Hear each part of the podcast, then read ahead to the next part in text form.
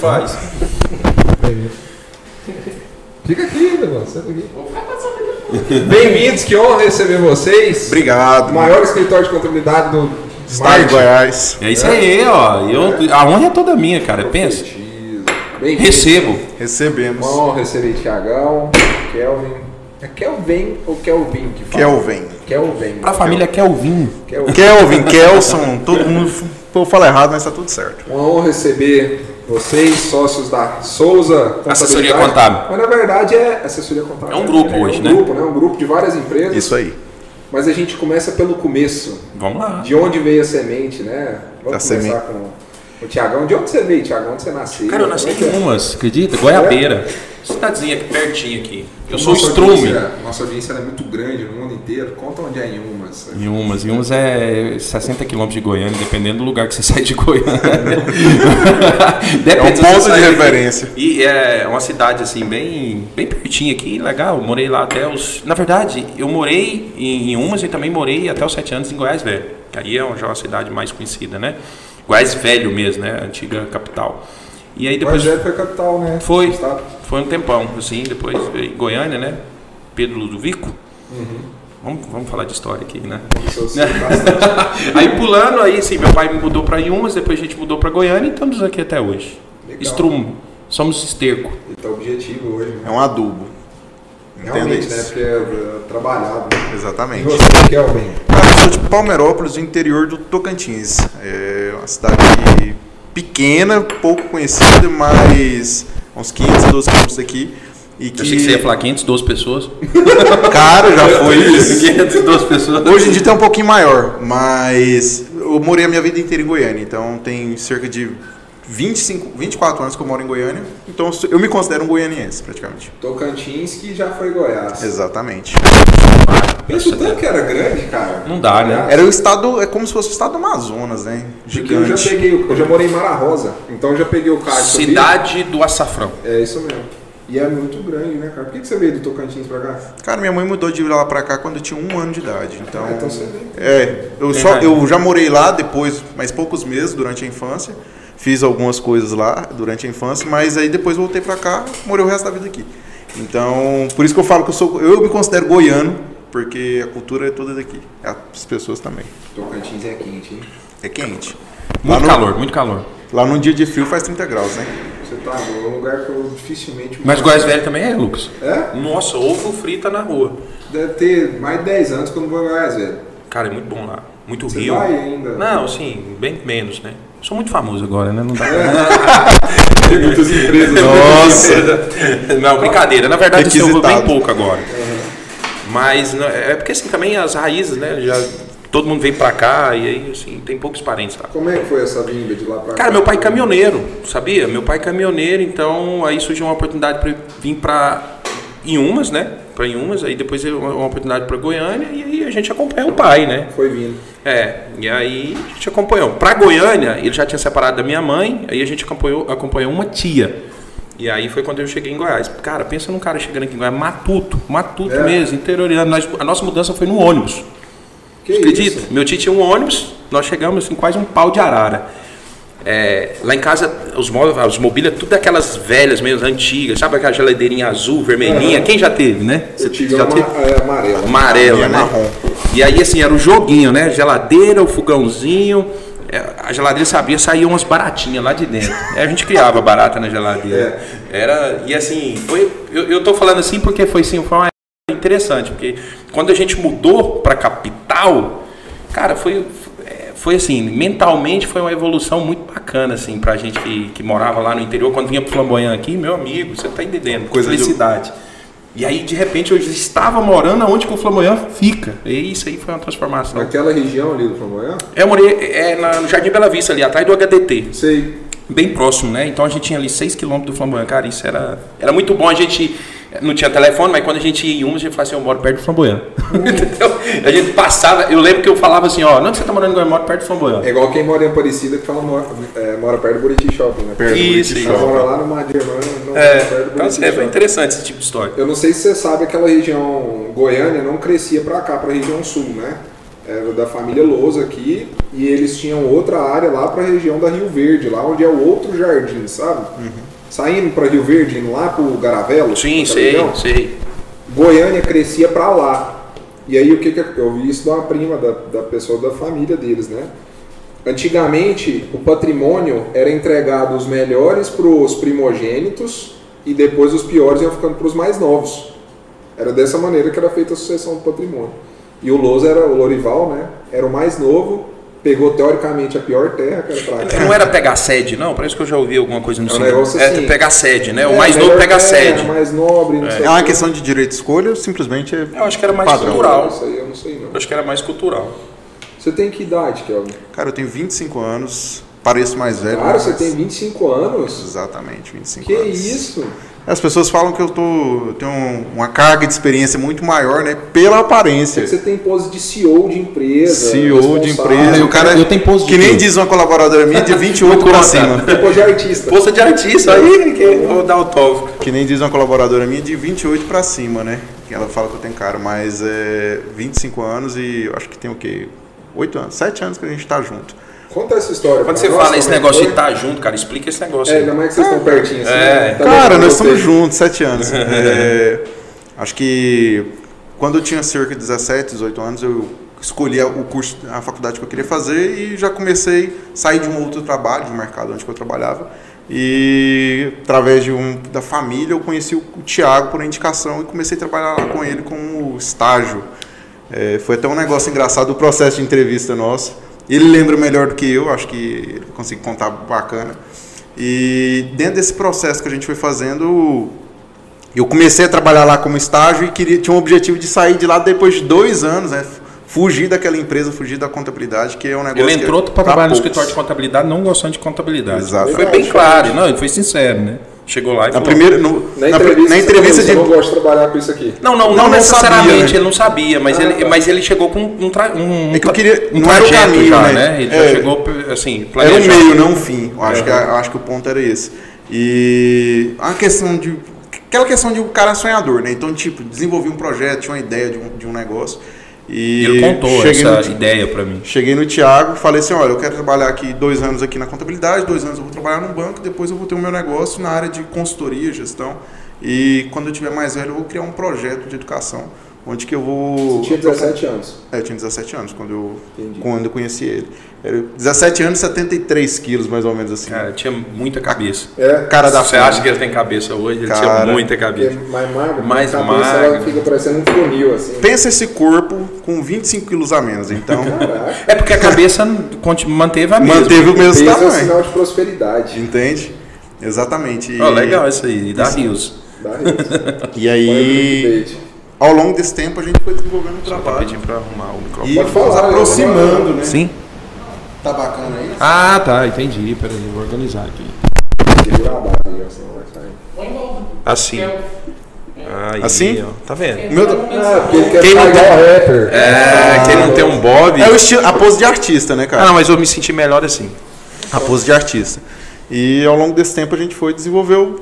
Eu fui formando, né, o Thiago lá, lá com o pessoal da contabilidade, fui me formando ali e consegui é, desenvolver outras coisas, outras habilidades que eu não tinha, devido, ao, às vezes, a um perfil muito Conservador. conservador, acho que assim, rígido, inflexível. Inflexível. Você. Não, não, eu Eu. não. Eu não. Eu. eu não- Essas palavras nunca foram me apresentadas. Exatamente. Cara, ficou bacana. Tu dou Sai um de de Thiago, cara. Toma conta, pode ficar bravo pra caramba. E é isso, né? Não, na verdade, de- sim, quando o Kel chegou, a gente tava, eu acho que tinha três colaboradores, né? Na Três, empresa. quatro. É, Tinha o Danilo, Danilo, o. Júlio e o Arley. Então tinha três, né? E a gente tava assim, numa fase muito legal, porque eu tinha acabado de, sei lá, um ano e meio, dois anos que eu tinha montado o escritório, trabalhei no escritório, dois escritórios na verdade, e aí E surgiu. era você o único dono. né? O único dono, né? É, na verdade, o projeto Souza eu sou o único dono. Ah, e aí depois A parte contábil, e né? a parte contábil eu se mantenho sendo o único dono. E aí depois o projeto foi, a gente vai falar um pouco talvez sobre isso. E o projeto cresceu, a gente sentiu a necessidade de ter um grupo onde a gente abraçasse os nossos clientes em mais áreas. Porque Pô, contabilidade combina com gestão financeira, combina com jurídico, combina Você com marketing. o problema, outros pro- problemas aparecem, você foi resolvendo os problemas. É, e eu, e eu fui entendendo que havia demanda e havia uma necessidade de mercado de isso acontecer de uma maneira com excelência. O cliente sentia a falta disso, né? E, e eu percebi que eu não conseguiria escalar, criar uma esteira de serviço sozinho. Então foi aí que surgiu a grande ideia. É, na verdade, eu fiz algumas viagens, né? Em 2015, né? Não, em 2015 já estava acontecendo. É, projeto. é, em 2015 eu, eu comecei a fazer algumas viagens para eventos, conhecer outros escritórios de contabilidade, conhecer, conversar, network, conversar, entender como que o mundo estava girando acerca ali de escritório de contabilidade. E percebi que aquela ideia que eu estava tendo era o que fazia mais sentido para que o que ia vir. Tem um né? grupo de empresas. E né? aí o Kelvin, ele, depois de dois anos, como a gente disse, ele tinha um projeto de sair da Souza e, e- e, na verdade, depois de dois anos surgiu a proposta. Né? O Kelvin ganhava mil, mil e duzentos reais. É, uns 1.200, 1.300. isso 1.200, já é. foi- De a 4 proposta- mil, né? É, proposta eu trabalhar dentro do Banco Itaú, que era o banco que eu queria trabalhar, no Itaú Bradesco, e, e aí, só que naquele momento meio que eu tava, me encontrei ali no momento de indecisão. Por quê? Porque eu tinha uma oportunidade dentro do projeto que eu tinha desenhado exatamente, só que- primeiramente, só que o outro projeto, que era ter empresa de consultoria, também estava começando a surgir Dentro da Souza. dentro da Souza. Tá. E aí, eu acho que naquele mesmo momento foi onde que a gente começou. Eu tive uma conversa com o Thiago, chamei o Thiago, a gente sentou e formou a sociedade ali. Bora lá, uma perguntinha. O que, que faz você desistir, um cara tão metódico, tão programado? Certinho, né? feito, dois anos, dois anos, não sei o quê. O que, faz o cara mudar radicalmente o plano que ele tinha desenhado há tantos anos atrás, negando até uma alavancagem financeira para trabalhar no banco que ele tinha planejado do jeito que ele queria? O que, que aconteceu? Eu acredito que é a questão de liberdade. Uhum. É, isso é um ponto que é muito importante para mim. E, e aí, eu, digamos assim, Uma ótima oportunidade de você me dar um carinho agora em palavras, viu? Uma ótima oportunidade essa, essa pergunta. Não, ah, quando se fala sobre liberdade, eu vejo muito dentro do seguinte: quando você é o líder do projeto, você tem o poder de decisão de você escolher por qual caminho você quer ir. Construir um negócio de acordo do, do jeito que você quer, com a cultura que você quer.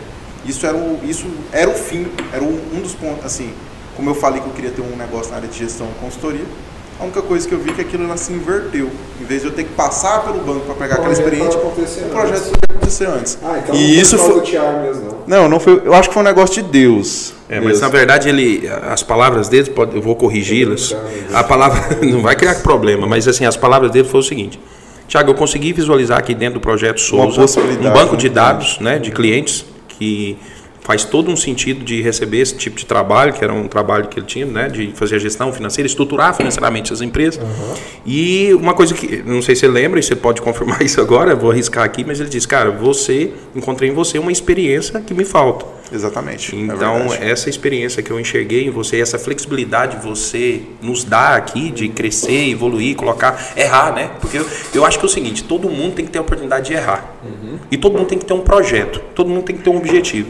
Se eu não tenho objetivo, eu trabalho para alguém que tem. Consegue Exatamente. entender? Se você não tem sonho, você constrói sonho de pessoas. de outras pessoas. Então, por isso que todo mundo que está comigo, eu sempre trago esse incentivo. Cara, é, você precisa ter um projeto, você precisa ter um objetivo, você precisa ter datas, você precisa de colocar assim, uma cronologia para que, que você quer chegar. Então, o Kelvin enxergou isso, né? Na época ele, ele colocou e deixou isso muito claro. E isso me chamou muita atenção, porque quando você está diante de alguém que tem um objetivo traçado, isso- essa pessoa te ajuda a crescer.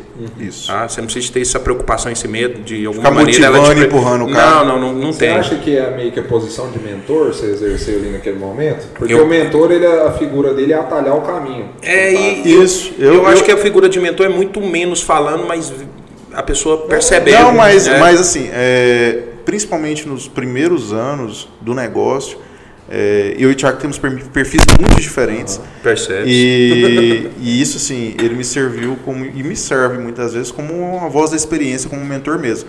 Em algumas coisas que trazem uma perspectiva de algo que eu não tenho, e, e outras coisas uma questão de experiência mesmo. Então, isso é fundamental, eu acredito, principalmente para quem está começando ter isso. Uma coisa é você ter o mentor e parceiro.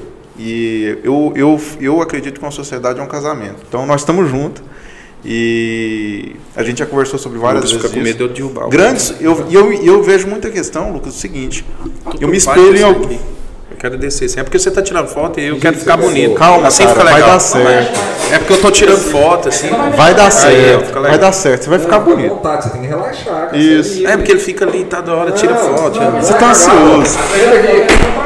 Danilo, senta aí. Tá melhor agora? Pronto, aí, agora continua aí. puxa a barriga.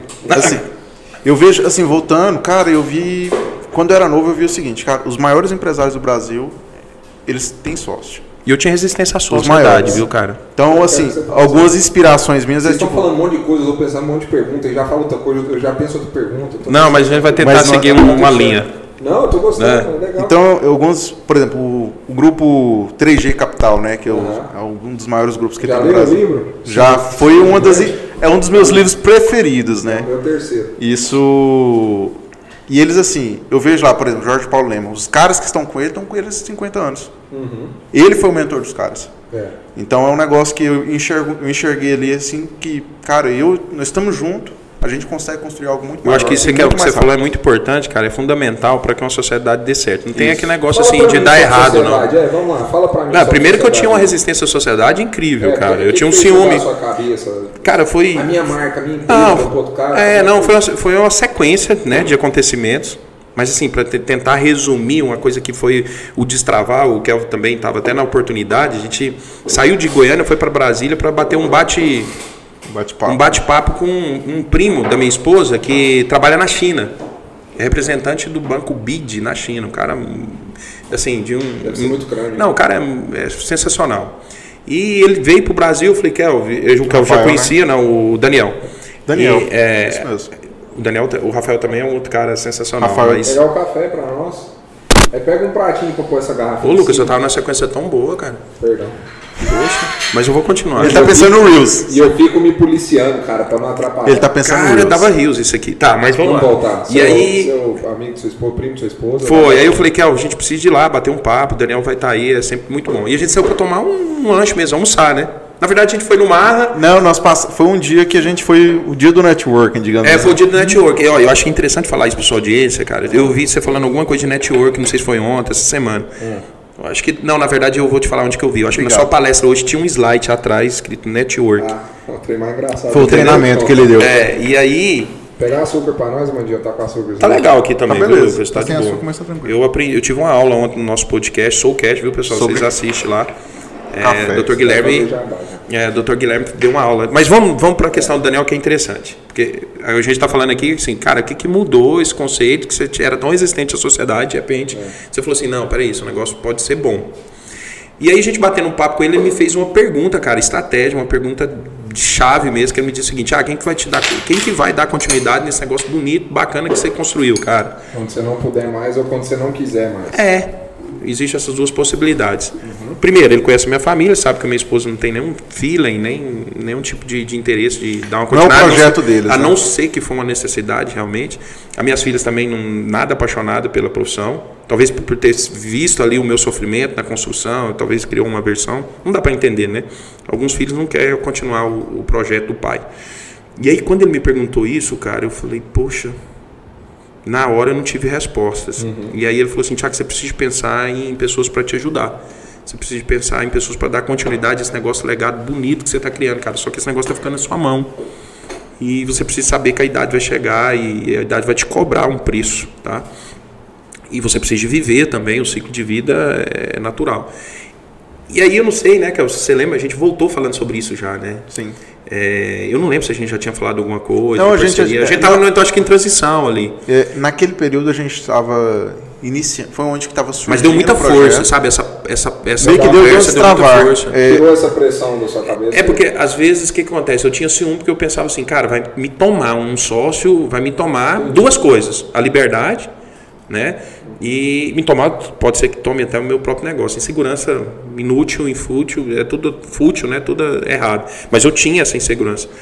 E, e aí essa, uma dessa conversa é uma sequência de outros acontecimentos, também de também Deus proporcionar, e eu tenho esse lado espiritual muito forte dentro dos meus negócios, que é entender que Deus está no comando, cara. e ele me prometeu é, ser cabeça de pessoas, ajudar pessoas, acima de qualquer ganho material. E eu entendo que eu sou um canal de bênção na vida de outras pessoas e que as pessoas que vão conectando comigo, de alguma maneira, vão pegando essa, dessa bênção e vão multiplicando, né? Não vão represando, mas vamos, é um rio, um rio que sem limite. Que foi. E tá sendo, cara, tá na vida do Kelvin, na vida do Bob Danilo, né, na empresa de marketing, o Grau. Nós temos o Wiley na análise, que é a recuperação de crédito. Nós temos. o- Antes de você falar isso todo, deixa eu te fazer uma pergunta. Poxa, eu ia falar a última empresa. Não, calma, que eu, eu vou. Tem uma pergunta que Tá eu indo vou fazer. é rápido seguinte, demais, cara. Me explica toda a sua empresa, você vai explicar isso. É, sobre o que você falou sobre essa questão da perpetuação, negócio e tal, o Flávio Augusto fala que toda empresa foi feita para ser vendida. Isso aí. Ele fala dessa maneira. O que, que você acha sobre isso? Cara, hoje eu não tenho uma, uma decisão assim, de- assim muito clara sobre isso. Eu acho que é possível, sim, hoje, muito mais que antes, tá? Aham. Até porque muitas coisas acontecem, né? Mas assim, não é, não é o meu objetivo, tá? Não é o meu objetivo. Mas eu também não coloco como uma- um limitador, não. Eu acho que é uma possibilidade. Hoje sim, entendendo que o negócio, ele... Na verdade, hoje eu entendo assim, Lucas, que não precisa de mim fisicamente dentro da minha empresa, né? Já há um bom tempo eu entendo isso já. Agora, desligar 100% das cotas da sociedade, largar e montar um outro negócio, talvez em paralelo. Mas isso hoje, tá? Mas entenda uma coisa, eu mudei muito nesses 19 anos trabalhando, né? Eu tenho 19 anos Você trabalhando com idade? contabilidade, 38 anos. 19 anos trabalhando com contabilidade, 11 anos com escritório de contabilidade e, e eu percebo que toda toda tudo que você pensa hoje, ele de alguma maneira é, flexi é flexível depois com os acontecimentos. Né? Por exemplo, a pandemia nos ensinou muito, tem nos ensinado muito. Antes não daria para a gente falar um monte de coisa que hoje a gente está vivendo. Antes era impossível a gente falar um monte de situações. Então é, é muito complicado você afirmar hoje 100% O tempo alguma está te, coisa. te, te ensinando a ser mais flexível. É, tá, tá, tá É, ensinando é, os é. acontecimentos. É isso, na forma de pensar. E quando você fala assim de, de- O Flávio fala isso mesmo, a questão do equity. Cara, eu. eu no dia. Ele, ele, eu, eu aprendi. Eu fui ter conhecimento desse conceito através dele. Mas. Explica as- o que que é equity pra galera leiga que não sabe o que é. o- a questão do equity é o, é o valor intrínseco, é o valor dentro do negócio. O valor. Vamos supor, vamos pegar o caso aqui que você do Thiago. O Thiago hoje tem uma, uma contabilidade que se ele fosse vendê-la, valeria alguns milhões de Quanto, reais. Kel? É, eu imagino que Não, não fala, senão alguns milhões. ainda. É, você vai atrapalhar, Não, cara, vai tenho- atrapalhar tenho- a negociação sua. É? se a proposta Fala, chegar. não, não, não. Mas assim, é mais de 5? Não vamos deixar, vamos deixar em off. Então tá. Tá. Então, quando a gente olha Não, porque de repente eu mudo de, de, de ideia E- agora. não, isso foi- Você mudaria. É, isso foi, isso, foi um, isso foi um ponto importante porque, inclusive, eu aprendi sobre o valuation, sobre a questão de. Valor da marca, né? É o valor do negócio, o valor da marca de um negócio como um todo que ser vendido. E quando eu olho para o meu negócio, eu entendo que ele é um meio, não um fim. Uhum. Eu olho, eu, como eu já tinha falado com, com o Thiago lá no início, eu tenho um projeto que é um pouco maior, é isso, que é um projeto mais filantrópico, que eu tenho vontade de viver só fazendo isso. E eu entendo que vai chegar um momento onde que o negócio que nós estamos construindo, ou eu vou vender ele para o Thiago, ou eu vou vender ele para alguém. Vai acontecer isso em algum momento. É, Que é um negócio que você faz lá dentro hoje. é, que é o negócio da área de consultoria e gestão, onde Tá. que a gente trabalha dentro, dentro dessa parte de serviço para as empresas. E consultoria, por incrível que pareça, é um serviço que é Utiliza extremamente por Java, ele faz BPO, terceirização da gestão financeira da empresa. Você tem aqui, sou financeiro, alguém faz, você, alguém faz. O trabalho de agregar, um dos trabalhos dos produtos é justamente fazer essa parte chata e trazer a Vamos falar da estratégia. empresa agora, do Grupo Souza como um todo, tudo que tem debaixo do guarda-chuva, Bora. Bora, bora, empresa por empresa, o que, que cada uma faz. Vou, eu vou falar, você falou assim, a gente começa do início, vamos falar do É. início. Então o início surgiu com de contabilidade, inclusive, né? Obrigações legais, contabilidade. Dentro da contabilidade entrou uma inovação lá em 2015, que é transformar o escritório daquele escritório de contabilidade tradicional para o digital. O que é digital? Cara, mentalidade digital, entrega digital, comunicação digital. Então, lá em 2015, a gente só comunicava com o nosso cliente através por e-mail. Não tinha aquela função de motoqueiro de buscar, levar contra-cheque, não. A gente já fazia entrega de contra-cheque de guias 100% via e-mail. Isso em 2000, antes de 2015, em 2011, tá? Parece ser, ai, mas isso é normal, tá? Normal hoje, mas antes era muito complicado entender. Um outro conceito de digital que a gente trouxe para o escritório, que hoje é natural, era dois monitores para cada colaborador. Isso era luxo lá na época. Isso é em 2015. Isso em 2011. Em 2000, a empresa foi criada em que ano? Em 2010. Ela já foi criada com esse DNA, então, de buscar digitalizar as coisas. Já, porque eu tinha duas experiências em dois escritórios, peguei um pouquinho de cada que funcionava, peguei alguma coisa que não funcionava e tentei falar assim, poxa, eu vou tentar funcionar. Né? A mentalidade minha sempre foi o seguinte: Certo. eu preciso entregar algo diferente. Eu só vou conseguir me diferenciar se eu entregar algo diferente, se eu me apresentar. Proposta diferente, comunicação diferente. Eu precisava ter isso. Né? Eu não tinha equipe, então eu precisava de me diferenciar para alguma coisa. Eu escolhi é, a comunicação e a entrega. Tá? Então eu utilizei alguns pontos fracos que eu tinha para me beneficiar e criar uma, uma vantagem sobre isso. Então eu comecei com a contabilidade, a gente destacou muito por conta dessa contabilidade que, apesar de não ter um grupo, mas a gente já tinha essa característica de fugir do combinado. O que é fugir do combinado? né? As pessoas às vezes confundem o fugir do combinado. É Fugir não fazer o que você combinou? na verdade, é, justamente. É pegar na sua mão aqui, combinar, entregar a contabilidade, mas de repente eu já estava entregando outras coisas, né? Um exemplo Fazer mais do que o- mais do que eu combinei. Então eu fugia do combinado, isso chamava a atenção do Lucas. O Lucas conversava com quem eu falava, poxa, ó, o, conheci um escritório de contabilidade sensacional. Os caras, eu contratei eles para fazer contabilidade. Por exemplo, exemplo agora do Vinícius, né? Um cliente nosso que veio dos Estados Unidos, é um cliente de infoproduto, lança produtos pela internet, me procurou para quê? Para abrir uma empresa, um CNPJ, tal, normal, contabilidade. Entendi o modelo de negócio dele, ele me explicou, falou, cara, eu posso te ajudar mais que só a contabilidade. Por exemplo, eu posso te ajudar a fazer o lançamento. Tem uma empresa de marketing, gerenciamento de redes sociais, a gente produz a parte audiovisual e a gente tem aqui um cenário bacana que a gente pode Dá montar para você. infraestrutura. E tudo. Ele falou, sério? Sério? Cara, poxa, tudo que eu preciso, estou chegando em Goiás agora, não tem ainda o meu escritório, não tem nada. Pô, imagina só você... Imagina só, você chegando nos Estados Unidos, buscando um contador e o tem que você contador... trabalha para ele como coprodutor ou só É na- contratou para fazer o marketing? É, na verdade, para fazer o marketing, né? A Entendi. parte de transmissão. Entendi. A parte de transmissão, a parte de banners, de divulgação. é, as outras áreas ele já tem já as equipes dele. Mas a, a questão é o seguinte, é o cliente se sentir atendido, Aham. tá? Ele entende- Porque chegar quando lá e ele encontrar tudo, É, né? porque quando ele busca você, ele busca contabilidade. Quando ele descobre que você pode entregar, que ele, que ele consegue mais contigo, cara, isso é uma percepção de valor incrível, Legal. tá? Eu acredito. E assim, Tiago, quando a gente fala de serviço de contabilidade, é, uma das coisas que eu olho muito é assim, contabilidade, todo mundo pensa que é aquele negócio papeleira, burocracia. Eu acho que a palavra-chave é essa. Você pensa assim, Lucas? Ou pensava assim? Não, sempre, a vida toda É mesmo? construída dessa maneira. Assim, a, a imagem que você tem de contabilidade é papel, Não, hoje em Talvez dia não seja né? papel, mas burocracia, quase Hoje em certeza. dia não, né? É, mas a construção do negócio, o histórico que tem, eu acho que a fama do contador é essa. Vocês são um escritório muito diferente do que é um contador convencional. Meu contador teve aqui essa semana pra gente fazer reunião com todas as empresas, eu ver tudo como é que tá. É o convencional, cara. É o, que É o normal, consegue, é o normal. esperado. É um cara que faz o que ele combinou comigo, ele faz perfeitamente. arroz e feijão bem feito. Muito bem feito. E é parceiro meu há seis anos. Ótimo. Agora, ele não vai além, ele não vai nessa. Não, mas eu acho que é uma tendência, Lucas. É... Uma exigência, O mercado vai exigir isso. É, total. né? Mas, mas é assim, o que que acontece? Uma coisa é, quando você fala de fugir de combinado, é entender que isso não é, uma cultu- não é uma- só a forma de pensar do dono da empresa, tem que ser uma cultura dentro do negócio. Boa, Legal, boa, Porque o que que acontece? Boa. Você tem que É, entender isso. cultura. É Isso. Que que é cultura de negócio? Que é muito importante. Eu tive uma reunião essa semana, ontem. Foi ontem, Patrick, que eu sentei com o Salomão lá? Foi? Foi ontem que eu sentei com o Salomão? Foi? Foi. Tive uma reunião ontem com o Salomão, dono da imobiliária. E aí ele. Não era bom falar o nome, eu vou falar de amigo. É, mas ele querendo uma mentoria comigo para entender o que estava acontecendo. Eu falei, quando você montou sua empresa, você não designou uma cultura para ela. isso aí. As pessoas não sabem. E na verdade quem me Isso. apresentou isso foi o Kelvin. É, aí, ele, aí ele falou, o que, que eu faço? Eu falei, volta no começo. Volta no Aí básico. fala aí da cultura, como é que é essa implementação de cultura, quando ela deve ter, ser feita e tal. Cultura, assim, toda empresa tem, mesmo o cara que nunca desenhou. Essa é a Legal, primeira bom. coisa. Então, é o jeitão que a empresa funciona. Toda empresa tem a identidade dela ali, o jeito que o pessoal trabalha.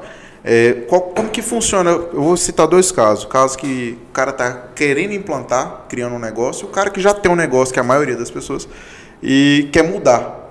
Então, o, o ponto básico é olhar para os valores do negócio. Legal. Princípio Ah, que legal isso aí, parte do dono. Então, o que, que eu ah, você falou um negócio muito bom, eu de perguntar. Vem de onde? do dono. Não tem como. Vem do dono, se você já tem uma empresa já formada, vem de você e dos líderes da empresa. Legal. Nunca, por exemplo, o Thiago, quando eu conheci ele, ele era a peça fundamental dentro do negócio. Mas já tinha gente funcionando. Quando que a gente desenhou a cultura? Em 2015, a gente falou assim, essa é a cultura que nós vamos ter. Ele já tinha identidade, falou assim, ah, eu quero ser diferente. De uma empresa cristã, Eu quero ser, de uma empresa empresa- cristã. É, os valores são isso, por É. exemplo, ah, é, ser uma empresa cristã, ser uma empresa que pensa, Pensar em pessoas pensar em primeiro lugar. pensar em agilidade, falar assim, cara, é, eu vou sair da minha cadeira e vou sentar na cadeira do cliente. Vou ver a perspectiva do outro cara. E, passa, e falar disso todo dia, toda semana. Para que as pessoas lá dentro elas comecem a, vi- a pensar daquele, da mesma forma que você. É mais vamos pensar num casamento. Você, você- não sei quanto tempo que você é casado, Thiago é casado há mais de 20 anos.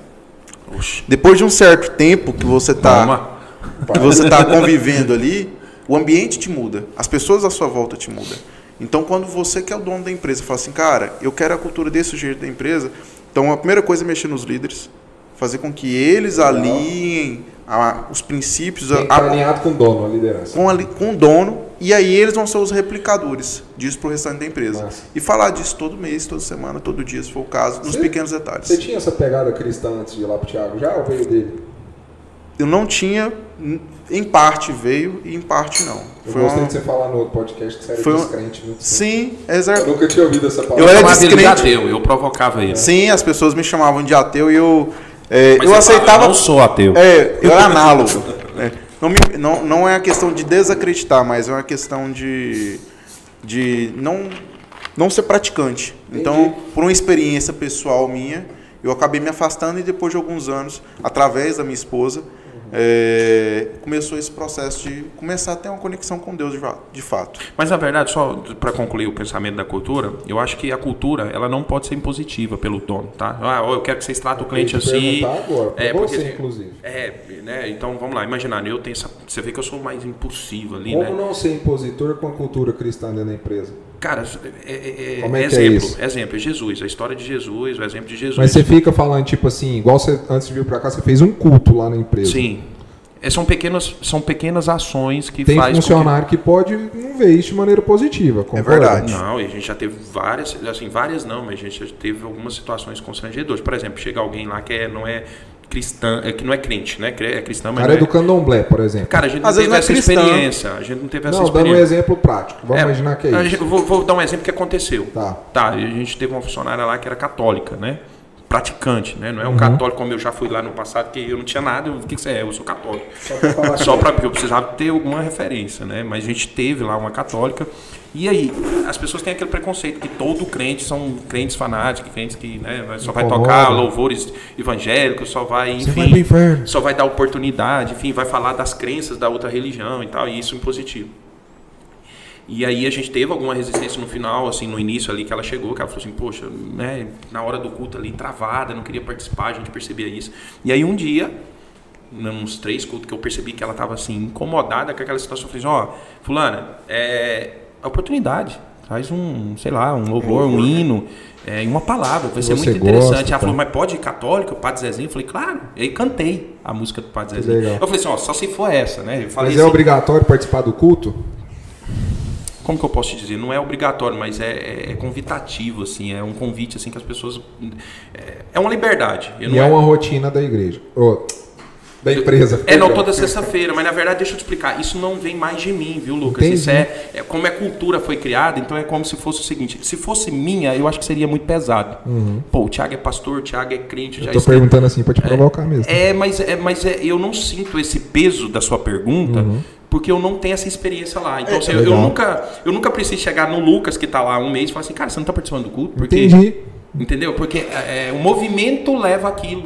né? Legal. E a pessoa também quer dar É uma um negócio descansada que- ali 5 e 20, entendeu? A pessoa fala assim, ah, é a hora de eu dar uma destressada. E lá, eu, interessante é o seguinte, a gente faz assim, a gente muda, né? É um ciclo, mas tem um momento lá que eu começo assim, galera, vamos conversar aí, conta o seu testemunho aí, conta aí o que, que aconteceu com a sua vida. Cara, é sensacional.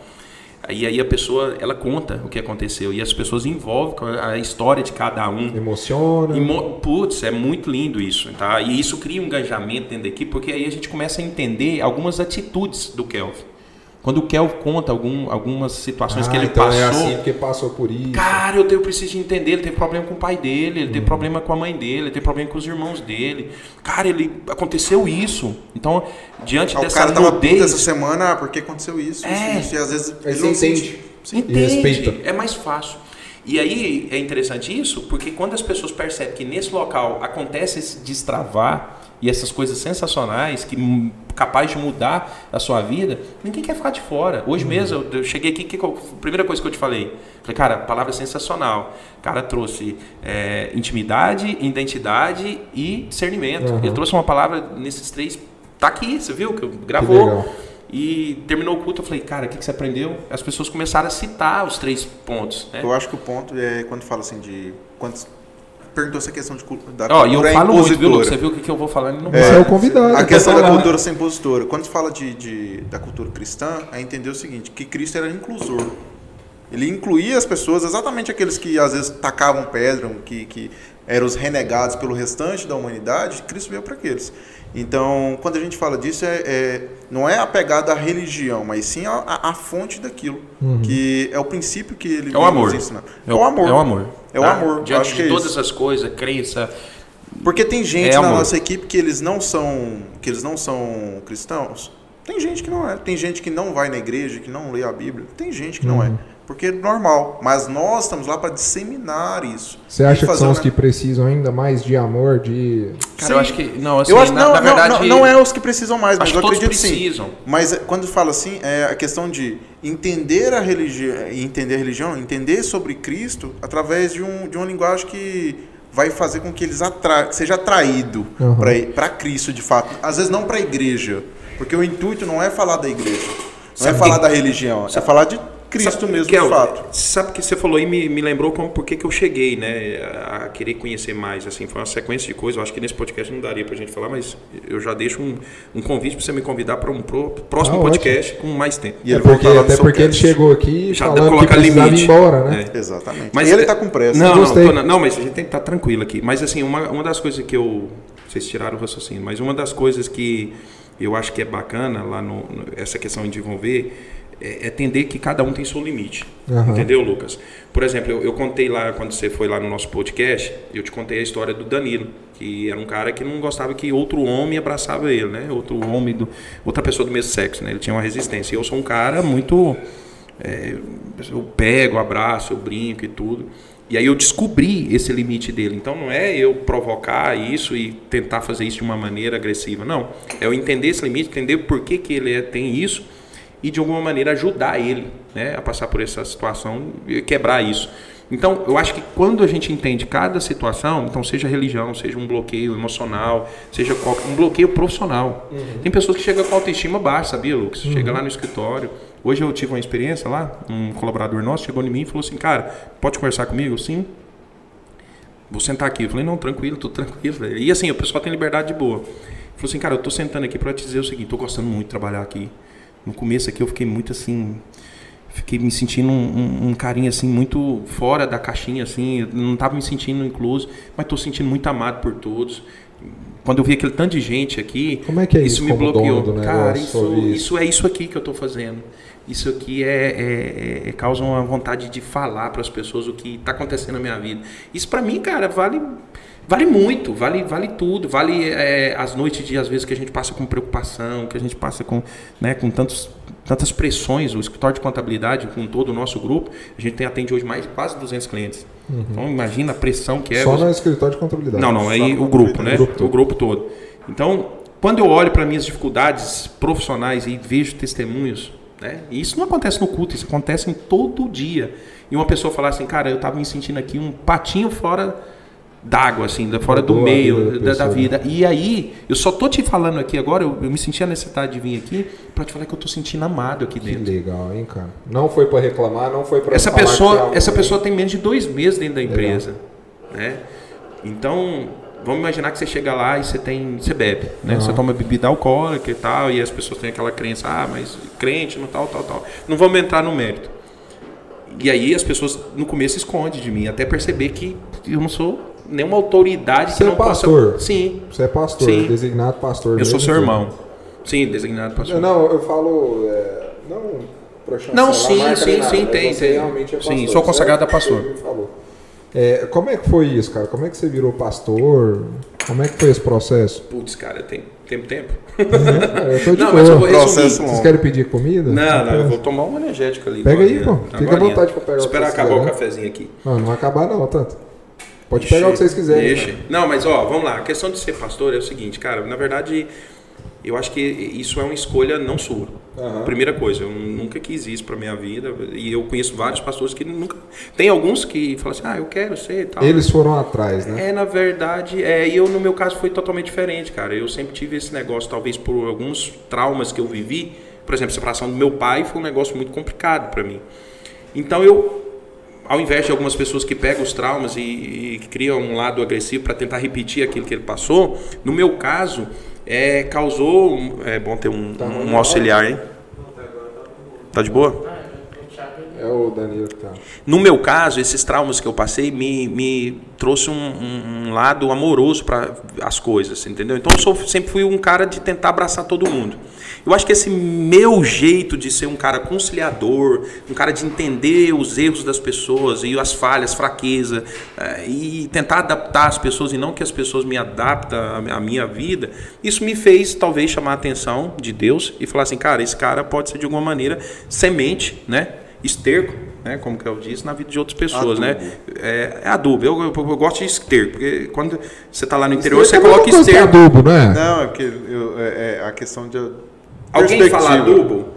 Eu falo esterco. Pronto, eu O sou o dono esterco. fala adubo. Ah, E aí Planta. foi isso. E aí eu, eu tenho um testemunho muito forte na minha, na minha casa, que é o seguinte, eu, eu comecei a namorar com a minha esposa com 14 anos, né?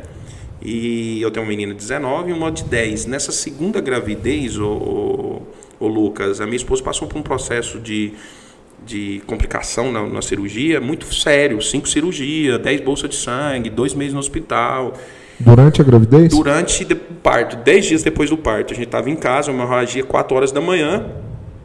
E aquilo foi muito forte, cara. Aquilo foi muito. Porque assim, eu já tinha resolvido o problema financeiro da minha vida, os conflitos familiares que a gente tinha, porque eu comecei a namorar com ela com 14 anos, imagina, dois meninos, muito complicado isso. Se educaram. Cara, muitas áreas eu já tinha resolvido. E aí, quando eu pensei assim, mais nada pode acontecer, de repente eu me vejo próximo a perder a pessoa que eu construí ali com ela uma vida para ter uma vida bacana, né? E aí, antes na, na gravidez, voltando um pouquinho nessa história, ela, ela, ela teve um distúrbio de pânico, depressão muito forte na gravidez. Foi nove meses, muito difícil. Pânico mesmo ao ponto de não conseguir ficar sozinha, cara. Eu tinha de estar com ela ou minha sogra. Nesse processo de depressão e pânico, é, foi me apresentado um pastor Aham. um pastorzinho pequenininho numa casa, num- numa área de uma casa, e a minha mãe me falou: Caramba, Tiago, você está sofrendo muito, vamos, vamos nessa área lá, né, nesse pastor, para resolver o seu problema. E eu fui lá, cara. Quando eu cheguei lá, eu achei o pastor assim, pô, muito novo pro meu problema. Entendeu? Esse cara, esse cara não vai conseguir problema. resolver meu problema, meu problema está muito grande. Enfim, é, ele foi usado por Deus para me trazer, instruir a palavra, me ensinar a crer, acreditar, a ter interesse do pão da vida. Aí, isso, minha esposa grávida ainda. Na gravidez, né, foi ter o parto, teve o problema. Cara, depois na quarta cirurgia, eu tô atropelando assim pra gente não, não perder muito tempo. Apesar que eu acho que a gente ganha muito tempo em falar isso, tá? E aí, na quarta cirurgia dela, cara, eu tava já no Hospital São Marcos, ali no centro. É, e 5 horas da manhã, Lucas, 5 horas da manhã. E agora você vai entender por conta daquela frase. E é forte, eu tô tentando. É, porque é emocionante, né? Todas as vezes que eu falo, é, eu lembro. Nessa quarta cirurgia, eu no corredor, minha sogra, 5 horas da manhã, cara, eu não tava aguentando mais, não tava aguentando tanto sofrimento. Eu parei numa maca e falei com Deus. Chega, eu entendi a palavra que você falou. Chega, eu entendi, pai. Me tira disso. Ou o senhor leva minha esposa, ou o senhor deixa ela. Eu não fiz uma barganha, ó, se o senhor ficar, eu vou parar de beber. Porque naquele momento, Lucas, para chancelar e, e para Deus sentir que eu estava falando algo verdadeiro, eu, eu fiz um compromisso com ele. Eu falei assim, ó, eu nunca mais vou beber cerveja. A palavra foi justamente isso, eu nunca mais vou beber cerveja. Eu não era um cara que bebia muito, mas eu precisava de falar alguma coisa que seria muito difícil para mim. Você E sentia cobrança em relação a isso? de não nenhuma, maneira? mas eu precisava de falar alguma coisa. Eu, na minha mente não tinha nada. Eu, eu cara, eu, eu não Você sentiu que precisava oferecer algo? Cara, eu não traía minha esposa, eu era um cara que não. Tava eu não tinha nenhum. certinho. É, eu achei esse o único problema que eu talvez devo ter, Deus, é porque eu não conhecia, né? Seria, sei lá, beber cerveja, seria uma coisa que talvez me faria mal não fazer. Eu, eu pensei em alguma coisa e falei, não, vou beber cerveja. E eu falei para ele, Deus chega, eu entendi. E fiz uma oração mental, não verbal, mas mental. E quando eu abri os olhos, eu não vi Deus na minha frente, nada sobrenatural, mas eu senti algo sobrenatural, muito forte. Uma paz interiorana, assim, muito grande. Quando eu abri os olhos, uma enfermeira saiu do centro cirúrgico e falou: Tiago, doutor Mivaldo, que inclusive faleceu agora com a Covid, é, foi médico da, da minhas duas, né, da- nas duas gravidez, enfim, conhecia a gente desde menino, né? Porque minha esposa tinha já era para mim ter três filhos. Com 15 anos ela ficou grávida de mim. Então a gente vem lutando aí. E o doutor Mital tá me chamando, eu cheguei no centro cirúrgico, ele falou assim, Ferinha, me chamar de Ferinha, e ela de Ferinha. Falou, Ferinha, não consegui estancar a hemorragia da, da, da Ferinha e ela vai ter que tirar o útero dela. E eu, tipo, falei assim, mas por que, que você tá parando? Ele falou, cara, a chance dela sobreviver é muito pequena. A gente, ela perdeu muito sangue e nós vamos tirar um órgão dela que tem muito sangue. Então a chance da Ferinha passar por essa é muito forte é muito difícil. E aí eu preciso que você assine aqui. E aí a enfermeira veio, eu assinei. Só que assim, lembra um, um- um encontro que eu tive com o senhor lá, uns 5, 10 minutinhos atrás? Eu, por algum motivo eu estava sentindo paz, por algum motivo. E assim foi. Passou ali mais uma meia hora de cirurgia, ela saiu, cara, uma imagem assim que eu não tiro da minha cabeça.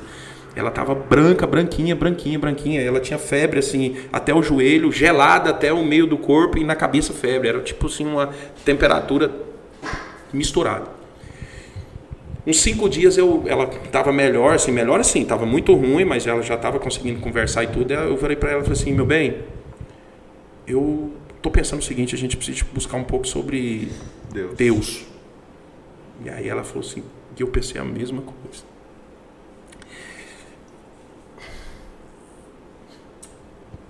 Vocês entendem? E foi muito forte, Lucas, porque assim, ou você vai por amor ou você vai para a dor. E aí, naquele momento, a gente está sentindo muita dor, mas o amor que nós recebemos foi muito grande. Naquele momento que nós fizemos aquele laço, eu e ela, a nossa vida mudou. De uma maneira sobrenatural, cara. A gente passou a ser vitrine de Deus para muitas pessoas. Então, minha vida financeira fez assim, ó, buf! A minha vida sentimental, ciúmes dentro do relacionamento, era incrível como a gente tinha tanto ciúme um do outro. Família, começaram a ver a gente de uma maneira diferente, porque aquela história de superação começou a vir à tona. E aí foi muito lindo isso. E aí a gente, de fato, buscou conhecer, e o pastor Jaziel foi um cara benção, e ele me ensinou, cara, eu ficava aprendendo a Bíblia quase todos os dias, até 4 horas da manhã com ele. Chegou o tempo assim da gente virar o dia, cara, e ele me ensinando. Ponta Eu sou um cara muito curioso, sou intenso. E ele me ensinava. Cara, isso aqui é isso aqui. E eu discordava. Mas eu não creio nisso aqui. Né? Mas isso aqui. E, e a gente foi. E esse papel fez que eu me apaixonasse pela história de Jesus. Cara, e quando, há uma, quando você apaixona pela história de Jesus, você consegue apaixonar para a vida de todo mundo, de seus irmãos. Você consegue ver os seus irmãos de uma maneira diferente, uma visão diferente. Então eu consigo enxergar você hoje, Lucas. O meu desafio é conviver com seus defeitos. Conviver com os defeitos do Kel, conviver com os defeitos do Danilo. E de maneira nenhuma achar que eu sou o cara da vez, entendeu? Então, é, ser pastor eu acho que é, é muito menos essa consagração, aquele momento lindo, bonito de jogar o azeite na sua cabeça, consagrar você e titular você como um pastor, mas é, é você exercer a, a, a postura de pastor e reconhecer em que todo mundo está em, em extrema evolução. É isso. Eu acho que é um pouco disso aí, mano. Desculpa aí pela emoção, mas é, é gostoso. Legal? Entendeu? Yeah. Fala aí, cara. É Ó, vou tomar um energético. legal. Energético eu posso. Legal, hein? Cara, hein? Você é casado, cara. Sou casado. Vamos, Incrível a história. Vamos aqui pra outra história agora. Eu vou te fazer chorar. Vou fazer o show. Não, é legal. Recupera, cara. Linda recupera. a história, hein? E eu tentei não chorar, velho. Não tem jeito. Não, Mas esse choro, esse choro é de alegria, cara. mano. Amor, saber que você era um improvável, ninguém acreditava em você. Por isso que eu acredito em todos, tá? Esse cara que tá me filmando aqui, velho, ele era um cara que as pessoas que estavam em redor dele não acreditavam nele. As pessoas, inclusive, me incentivavam a falar, cara, esse cara não aprende, esse cara é muito ruim, esse cara é esquecido. Cara, olha aí, o cara é meu sócio no negócio hoje. Então você está entendendo o que, é isso? Cara, eu, quando eu trabalhei na contabilidade a primeira vez, quem me colocou no escritório de contabilidade, cortando, que agora mesmo você conta essa história, a pessoa que me colocou com cinco meses que eu estava dentro do escritório, e o Salmo, o pastor Salmo, meu primeiro patrão, vai no nosso podcast, cara. Pastor Salmo, eu Pastor tinha contato Sal, desse cara, rapaz. é, Catedral da Família, um pastor sensacional. O cara é Rapaz, duro. não, senhor, né? Senhor, né? Eu recebi o contato Fala assim, não, ele é bravo. Eu recebi o contato dele, deve estar salvo no meu E celular. ele é um, e, assim, muita coisa eu aprendi com ele de uma maneira dura. Eu vou até brigar com ele no podcast. E Mas ensinou. E eu trabalhando no escritório dele com cinco meses, a Marilene que me colocou lá, poxa Marilene, se você estiver me ouvindo, um dia eu quero te dar um abraço, como você foi usada por Deus. Ela virou pra mim e falou assim, Lucas, de cara, ela falou assim, cara, procura outra coisa pra você fazer, mano, você é muito ruim, você é muito ruim, cara, você erra demais, cara, escritório não, vai vender os seus espetinhos, porque eu vendia espetinho antes pro escritório. Cara, eu era bom vendedor, eu vendia 200, 300 espetinhos por noite. Que isso? Sério, essa, esse jeito meu aqui, não, como é que é a venda do Sair do Cara, espetinho. eu vou e compro. Cara, a Tem- venda do tem espetinho é o seguinte, é passar o ônibus como passava na avenida, eu tava na avenida de ônibus, eu fazia amizade com um motorista de ônibus, falar, mano, na hora que você passar aqui, o seu espetinho já tá aqui e tal. Ah, legal. Para bem É você criava frente. oportunidades. criar oportunidade. Por isso que eu faço vídeos hoje criando oportunidades. É, é você ter um concorrente assim gigantesco na esquina, assim, um bar grandão, e as pessoas ir lá no seu barzinho pequenininho, não por conta só do espetinho. O espetinho meu era bacana, mas era, cara, eu quero estar perto do Thiago, né? O meu apelido era. Barrica. Barrica? É, Barrica. E eu não tinha barriga ainda, mas eu acho que era profetizando já. Você é E um cara magro. é, eu era bem mais magro, na verdade, muito mundo magro. era. É, e aí o pessoal ia para conversar e, eu, e esse jeito meu chamou a atenção, né? Não foi na contabilidade que eu aprendi isso. Eu acho que cada profissãozinha que eu fui fazendo foi me dando um pouquinho. É a assim. bagagem. É, Eu não sei porque que eu falei isso, não. Eu só sei que eu te é uma cortei. Não, eu ia perguntar pro Kelvin que você falou dos improváveis e ele falou também, né, que Jesus falou com muitos improváveis, levantou muitos improváveis. O que, que é ser improvável e por que, que você acha, acha que Deus age dessa maneira, levantando improváveis? Que é ser improvável, eu acredito, Por é que, que a aquilo gente fica levando pra culto, né? As conversas pra experimentar. né? Eu acho que é porque tudo é espiritual, cara. É a gente que humaniza demais, às vezes, as coisas pro lado material, né? Perdão, Isso. te cortei também. Não, agora. sem problema. Vai lá. A questão do que que é ser improvável, assim, da minha perspectiva, cara, é basicamente a pessoa que ela não tem possibilidade, por meios naturais, ela não tem possibilidade de conseguir algo sozinha ou fazer algo por si só. E eu acredito muito que quando Deus ele vem a Jesus, ele agiu na vida dos improváveis foi para mostrar o seguinte, que para mostrar que para nós que é ele que está fazendo e não nós. Toda vez que, por exemplo, se naquela situação que o Tiago estava lá, tivesse uma possibilidade de aquilo se resolver sozinho, Isso ele não seria ia, tão forte hoje. né? ele não ia atrás de, de Cristo. Não. Ele Por isso que é falado, então, Deus do impossível? É tipo isso? Eu creio isso, porque Amém. Porque é o seguinte, quando se fala de, de Deus, é, o que que nós, o que que a gente tende a fazer? Não, eu, eu dou conta, eu resolvi, Entendi. eu fiz aquele negócio Pela acontecer. força do braço, você Cara, mesmo. deu certo. A situação, a situação possibilitou. Aquele cara nasceu com tudo para dar certo. E se dá certo, ninguém lembra de Deus. E, e quando eu descobri um entendimento sobre um versículo, maldito homem que confia no outro homem, eu sempre li esse versículo pensando Achei que legal isso aí que você falou, viu? Você destravou um trem eu não É, sabia cara, disso. eu, eu sempre li esse versículo, maldito homem que confia no outro homem, eu sempre pensei numa terceira pessoa. Não, não sabia pessoa. disso. Mas o. Cara, quando eu tive o entendimento, maldito homem que confia no homem. Sabe por que que me No meu destravou? homem eu, né? Porque eu tenho extrema dificuldade de confiar em outras pessoas, inclusive em sociedade, em parceiros, entende? Show. Aí eu ficava assim, não, porque eu não posso ficar confiando em outro homem. Mas na verdade eu não posso ficar confiando tanto em mim de não ter outra pessoa junto comigo. Às vezes você Deus na acha, frente. assim, Pega, cara, eu sou foda, eu é faço tudo. doido. Pega, é- cara, é massa isso. pega o exemplo de Jesus, ele pegou É. duas pessoas improváveis. E aí, cara, improváveis é isso aí. E por que, que você acha que ele foi nos improváveis? Eu acho que principalmente para Jesus veio aqui na Terra com a missão de transformar a humanidade, não só aquelas pessoas que estavam ali no mesmo tempo dele. E como a gente sabe, Jesus nunca escreveu nenhum livro, todo o livro da Bíblia foi escrito por outras pessoas. E a transformação que ele causou na vida das pessoas é que nos aproxima dele. Às vezes é tão difícil a gente falar assim, cara, eu vou ser como Jesus. É difícil ser perfeito. Impossível, na verdade. Impossível. Impossível. Mas Jesus não pediu isso, Não, cara. é, Jesus falou assim, ó. imitador. É, não, e ele Exatamente. falou assim, ó, anda na minha presença e ser perfe- perfeito. O que, que é ser perfeito para Jesus? Na Andar verdade, com ele aprendendo, Paulo. né? É Cara, Paulo. né? é- mas- não, não. Não, Jesus falou eu isso. falei errado. É, mas Paulo quando- falou. Mas quando a gente fala, por exemplo, assim, ah, fala de Paulo, o cara que era o perseguidor. Paulo era um, é, é a principal referência da Bíblia depois de, de Cristo que eu tenho. E por quê? Porque o cara que ele era, ele não acreditava em Cristo. Não era ele não é que não acreditava em Deus, ele não acreditava em Cristo, que Cristo e Cristo veio e mudou a vida dele É. pela dor. mas ele foi um dos principais apóstolos, do disseminador da palavra de Deus, palavra de Cristo ali, é, no mundo, através da vida dele. Uhum. Ensinando coisas que às vezes assim, cara fala assim, ah, é, é fácil você falar de humildade quando você tem tudo. Mas o cara estava dentro da cadeia e ele, mesmo assim, o cara batia nele, ele, ainda, ele replicava, não, eu não condeno você. Uhum. Não condena. Então, assim, quando fala assim de, de, de Deus, de Cristo, de Deus usar os improváveis, os impossíveis, assim, Caramba, exatamente para a gente ver a mão dele e não ver. É. Cara, é muito gente. doido. Sabe por quê? Eu tive um entendimento hoje tão, tão legal que você falando aí me trouxe à mente. Era porque era para falar que, cara, o que cura as pessoas não é veneno, é remédio.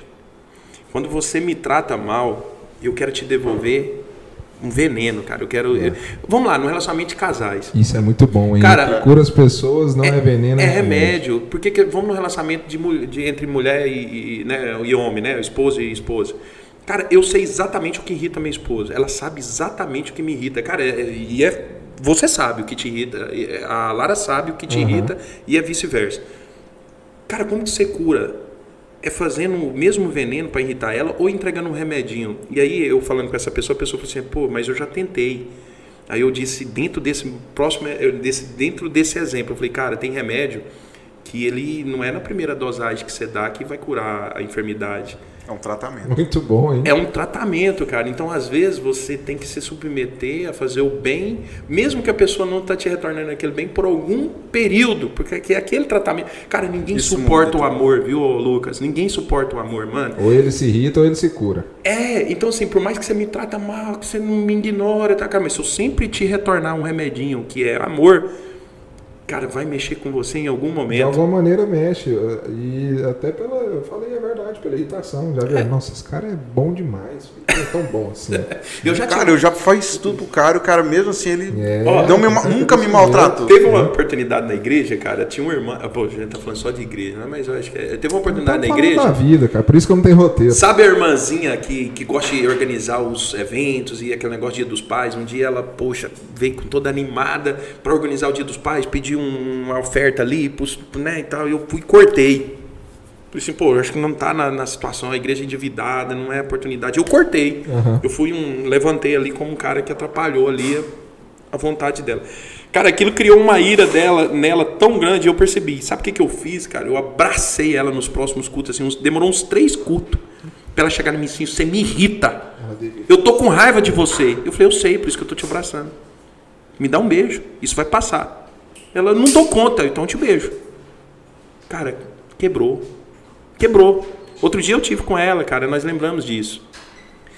Cara, você quer curar alguma coisa? Dê amor, dê o remédio, não dê o veneno. Não devolva o veneno muito que você está recebendo. Dá rios, mano. Esse aí dá rios. Dá rios, essa é muito bom. Ele tá pensando no rios. Eu tinha que criar uma hashtag dele, dá rios. Dá rios. Hashtag Eu falei pro meu marketing lá, mas. Ele vai fazer. Vamos falar de contabilidade? Como é, como é que estão, não precisa falar nome obviamente, mas como é que tá, como é que estão os clientes de vocês nesses últimos nesse último ano, pandemia, tudo que está acontecendo, empresário e tal? Os meus estão muito bem, como graças é a Deus. Sido? Cara, parece Uma até que é um clichê, né? né? Mas eu vou te falar o seguinte, é, é lógico, desse, dessa massa de clientes aí, vamos colocar um percentual de 3%, uhum. que são clientes que já estavam enfrentando um problema antes da pandemia, e isso trouxe um agravamento para o negócio, mas assim, maçante, maçante. Todos, em massa, assim, todos os nossos clientes, houve uma evolução muito grande financeiramente, amplitude de negócio. de negócio, oportunidades, pessoas. Cara, até quem estava ruim começou a enxergar oportunidades. Assim, eu estou falando dentro da minha realidade, mas eu, eu não sei se você sabe, mas eu, eu sou mentor de alguns contadores também. Eu tenho um trabalho para outros contadores. E eu converso com vários colegas, cara, e é uma percepção assim que eu tenho de falando com eles que economicamente a pandemia foi muito boa. Por, é, pagar, é, minhas perguntas são meio burras às vezes, mas é essa resposta minha é. Não, mas é pra exatamente para isso. Não, eu faço perguntas simples para que, quem Cara, eu fiz uma nossa. pergunta para você, Lucas, que é. eu, eu, eu, falei assim, cara, que pergunta idiota. Você soltou um negócio que eu falei assim, cara, de onde que tirou isso? Eu perguntei qual foi a maior mentira que você contou, que te envergonhou. Você trouxe uma história que mexeu muito comigo, cara. Eu nem lembro qual é. Não, lá da sua infância, que você deu uma roubadinha ah, lá, sim, deu, deu uma paradinha lá, cara. Essa foi. Pois é, olha que pergunta mais. É uma, uma perguntinha mais tosca. Eu falei, cara, que, que, qual a mentira que você Acho mais. Que a galera do podcast dele não sabia. Pô, tem que assistir meus podcasts. Ninguém sabe dessa história. Depois tem que assistir o. Ó, não conte aqui, assiste o podcast lá e descobre. Lá, Não Spotify. vou falar quando é que tá, não. Vocês vão ter que assistir tudo pra entender. Realmente, eu nunca contei essa história. Essa história é muito íntima, na verdade. É muito íntima e destrava um monte de gente. E eu tinha muita vergonha dela, dessa história. Mas quando enfim. conta. É, não, quando você fala, quando Não, você fala assim que você não, não confia, em Não fala não, você não tem fala não. dificuldade de confiar em outras pessoas, é, você entende que O isso é dele, viu? Não, mas Eu vamos vou trocar. vontade. Vocês estão vendo que eu tô falando pouco? Eu falei muito, né? Tô falando um pouquinho, mas pode falar. Mas a questão, você fala assim, cara, eu tenho dificuldade de confiar em outras pessoas. Isso vem da onde? Tá lá no meu podcast. Pronto. Então tá, Tá certo. lá. Ou- ouçam lá no Soulcast. Nós vamos falar disso no final. Ok. Não, o que eu ia perguntar pra vocês dois é o seguinte. Por que que momento de dificuldade igual crise que a gente está enfrentando de maneira geral é tão oportunidade para alguns e tão difícil para outros? Acho que é pela questão de da transformação que é forçada. É, O que que acontece? Cara, a maioria dos empresários ficam acomodados. né? Então, tem um negócio que está funcionando, deixa daquele jeito ali, o resto da vida não muda nada. E aí, quando vem um cenário como aconteceu na pandemia, isso força que o cara saia do lugar. E normalmente daí que vem as grandes surpresas. O cara olha para dentro do negócio e fala assim, ô, Não Cara, nisso antes? tem essa oportunidade aqui, eu podia fazer diferente, podia fazer isso. E automaticamente, tanto ele está mudando e o, e o cliente, o, o mercado como um todo, está mudando. Então Então acaba sair surgindo. da zona de conforto, cara. É, Alguém não consegue Mas só sair que, dessa, só que o que, dessa- que quebrar acontece? essa O barreira. que, que né? acontece, Thiago? Quando vem uma crise, é, não é o cara sair, ele é jogado. Ele é sobrevivência, né? Entendeu? Ele é jogado pra fora da zona de conforto dele. Ou ele faz, é aquela história, você joga um cara lá dentro do, dentro do rio lá, ou o cara afoga, ou o cara aprende a nadar. Ele não tem opção. E nós, empresários, quando, quando o negócio não está dando certo, o que, que a gente tenta fazer? Continuar do mesmo jeito, replicando as mesmas coisas que está dando certo. Por isso que tem empresa que tem 40 cara. anos fazendo a mesma coisa. Boa, boa. E o ponto é, quando vem isso, a maioria dá uma chacoalhada e fala assim, peraí, ou eu vou me, ou eu vou mudar o meu negócio, vou mudar o jeito que eu estou fazendo as coisas, ou simplesmente eu estou fora. Alguns, e eu acho que esse foi a grande virada de chave para a maioria dos nossos clientes, foi, cara, eu tenho que aproveitar outras coisas, tem outro jeito de fazer. Nossa. O cara tirou aquela desculpa de Kelvin, que no e nós negócio não dá para somos fazer. inspirações para os nossos clientes, cara.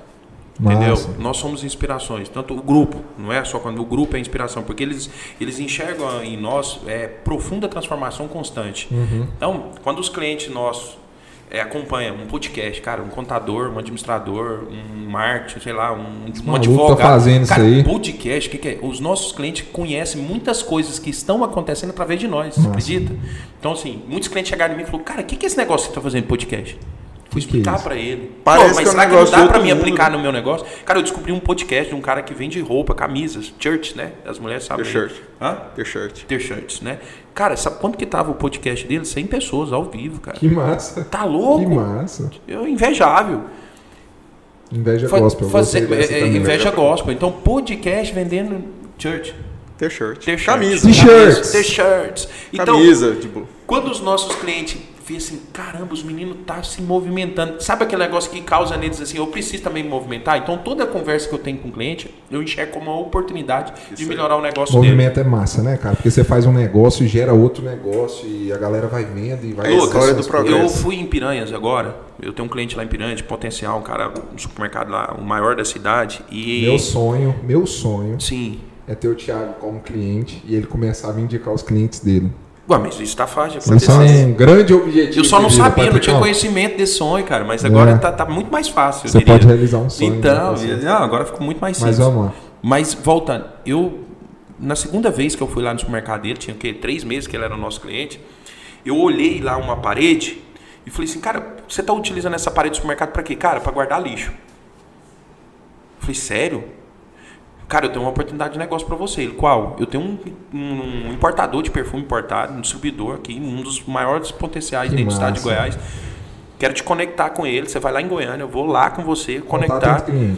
Levei ele lá. Primeira compra dele, ele comprou 40 mil. Ele me falou, dessa vez que eu estive lá, e falou assim: Tiago, ó, essa oportunidade, eu tô vendendo aí 15, 20 mil por mês de perfume. Ah, o lucro que eu tô tendo com esses perfumes, eu pago esse honorário e sobra dinheiro pra mim. Que massa. Mano, é esse tipo de transformação que eu enxergo. Cara, nas ficou coisas. louco você. Não, tá louco. É a história que fugiu do combinado, né? Então, assim, eu fui lá agora, a gente foi falar Uma de das coisas negócio que eu não. mais gosto de fazer, cara, colocar cliente meu pra fazer negócio. eu gosto demais. É, E aí eu fui pra lá agora, eu fui- cara, eu, eu não fui sentar na mesa dele pra gente bater papo, nós fomos pra fazenda dele. Falou, não, ideia, vamos ali, eu vou te mostrar, eu vou te mostrar minha fazenda e tal. E a gente foi conversar, foi passear, ele foi mostrar os lotes. Falou, Thiago, eu quero que você, você me ajude aqui a pensar nesses loteamentos aqui que eu tô. Aí o que, que acontece? Você tá entendendo? A função do contador não pode ser somente contador e limitar ser contador. Eu tenho que ser o cara, Mas cara, como que é que você gera cons- oportunidade É. pro meu cliente. Todo mundo tem o sonho de ser igual você com o cliente. Cara, todo contador que te ouvir vai falar, nossa, eu queria ser assim com o meu Às vezes o cliente, cara fala assim, ah, o cara nasceu assim. É, o, o Thiago é, ele é pastor, ele fala bem, ele conecta bem. Como é que você conseguiu romper a barreira para É, virar mano. amigo dos seus clientes? Ah, tá. Eu, aí é o seguinte, primeiro. Porque você virou amigo. Sim. É por isso. É. Eu já falo.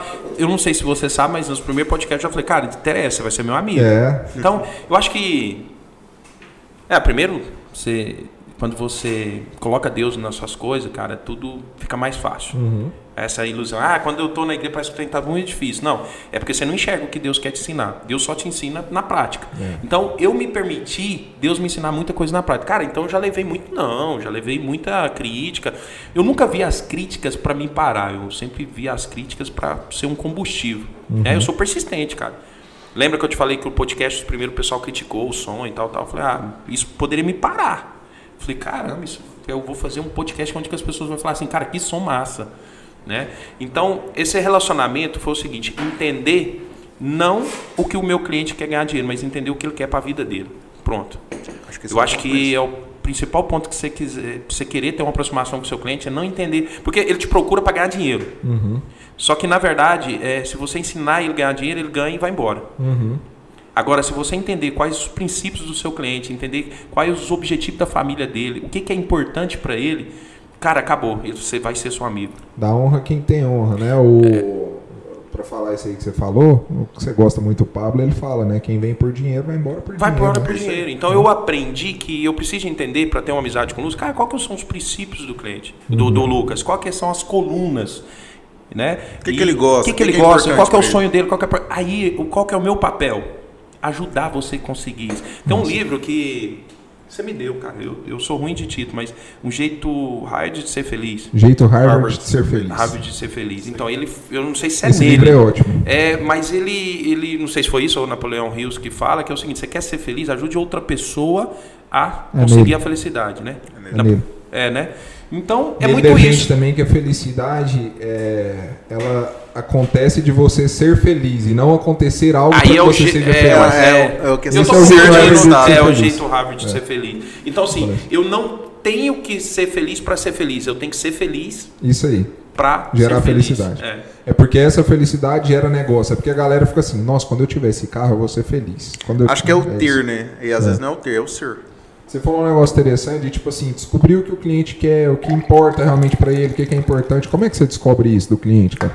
Pergunta. É? Ah, o ponto, o Eu ponto- achei que você não ia responder isso, cara. Não, o ponto principal Eu ia te é- passar um zap aqui agora, responde isso. Não, o ponto principal é, é- é- é conversando. De fato, às vezes, é- o que, que acontece? Tem gente que. Eu vou dar um exemplo meu e do Thiago. O Thiago ele é muito mais espontâneo que eu. Então, às vezes, as pessoas olham para ele e falam: Não, o cara nasceu assim. E ve- tem coisa que é natural do cara. E eu já não sou tão espontâneo assim quanto ele. Mas isso não impede. Eu acho que assim, a, a gente entendendo que as pessoas gostam de conversar, as pessoas gostam de falar da vida dela. A pessoa gosta de falar assim, cara, eu tô precisando de ajuda nisso. Ela gosta de ser ajudada. Eu não conheço uma pessoa que não gosta de ser ajudada.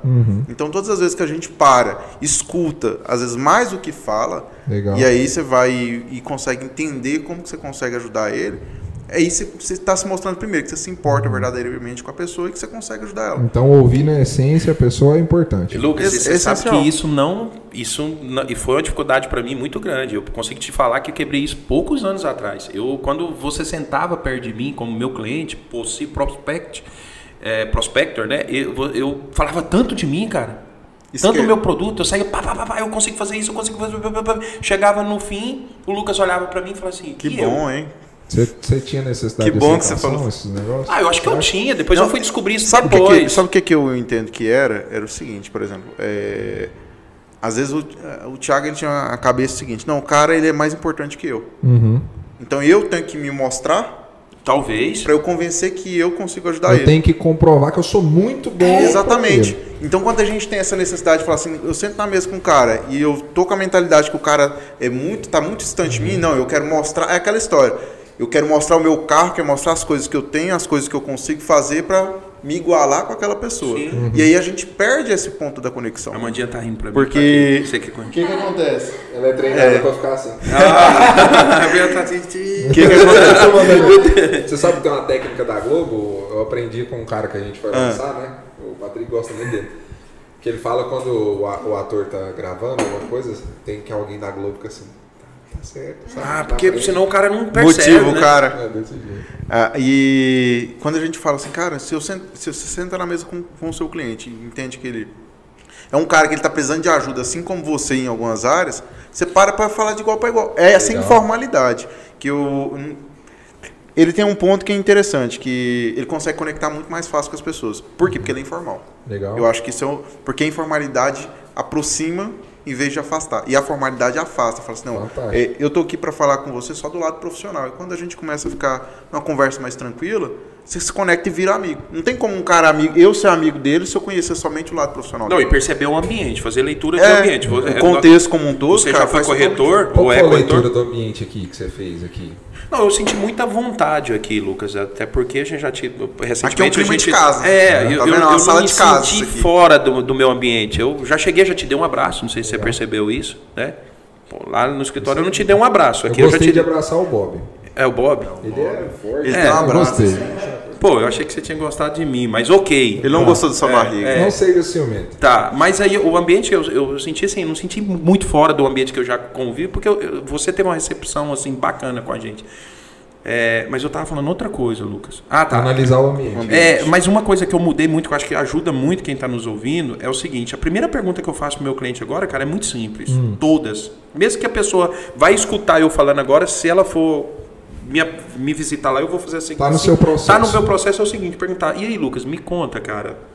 Você, como é que surge essa história sua aí? Me, me conta aí. Eu quero, tá, eu quero entender de você. Não quero entender do seu negócio. Sabe por quê, Lucas? Quando eu te dou caras essa.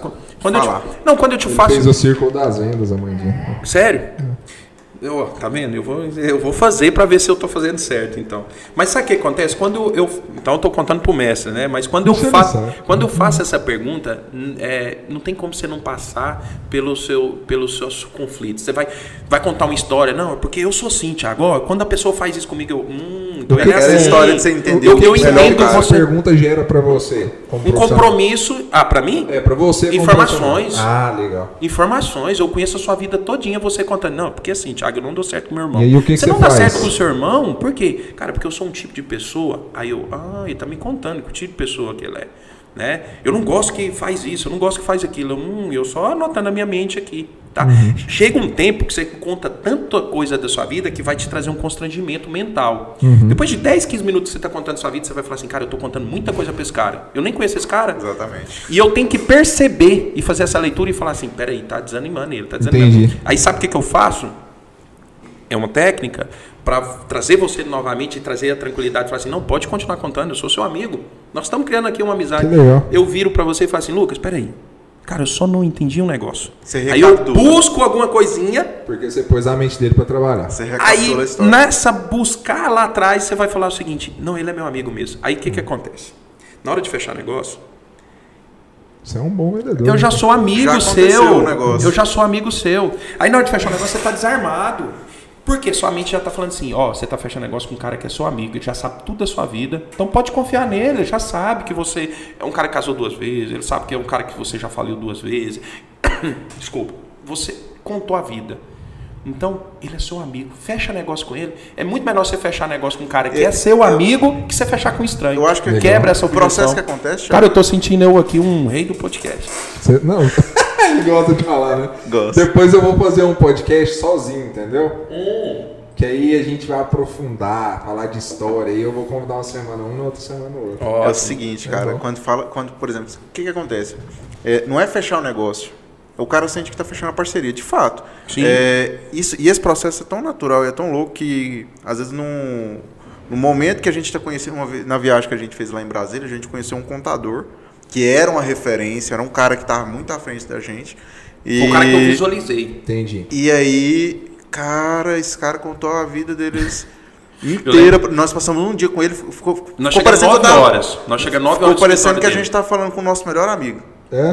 Porque a gente tá falando de coisa de inf- o dia inteiro. Virou brother. Nós Era um não negócio almoçamos. Nós comemos um pão de queijo que ele mandou buscar lá, porque assim, não dava tempo de sair. O negócio foi uma sinergia tão E bacana. era gostoso, né? Um negócio forçado. E aí o Kelvin fez uma pergunta. Conta a pergunta na volta. Cara, eu não vou lembrar, não. Não, eu então vou lembrar. Então o Kelvin lembra. falou o seguinte, Thiago, cara, como é que você faz o cara contar a vida todinha pra você? Ah, é Porque ele verdade. con- Ele, contou intimidades. É, não, Tipo é assim, não porque dava pra confiar na isso, primeira isso, isso que pessoa. o Thiago tá falando é um negócio interessante porque aquela época eu tinha a cabeça o seguinte, cara, isso é nato. Porque ele já tinha facilidade de Nasceu conexão. com isso. É, é uma questão de habilidade. É, depois de, eu acho que um ano, nós dois num processo, apr- aprendemos um processo de venda e esse processo ele é exatamente isso. Então, dentro desse processo de venda, eu falei assim, cara, então é isso. É, eu racionalizei aquilo da minha forma, para ele ele falou assim, ah, eu só vou fazer umas correções dentro daquilo que eu já para mim já é natural. Legal. Então, por isso que eu, eu, eu falei no início, falei assim, cara, às vezes as pessoas olham e pensam o seguinte, é só para quem tem a habilidade natural de falar. Não é. É um processo. É um O processo. de vendas provavelmente deve apresentar É um processo. isso. Eu tô Eu contando acredito seu que- curso aqui. Eu acredito Não, que, eu que, que o- Porque quando não é um processo, quer dizer que você não replica. Aham. Se não for. Então, o, pro- o- Só aplica Processos- naquela pessoa que tem aquelas É, habilidades. processo- são replicáveis. 100% aplicáveis. Exatamente. Replicáveis, replicáveis. Então, a- a- o que, que a gente tem que entender é o seguinte.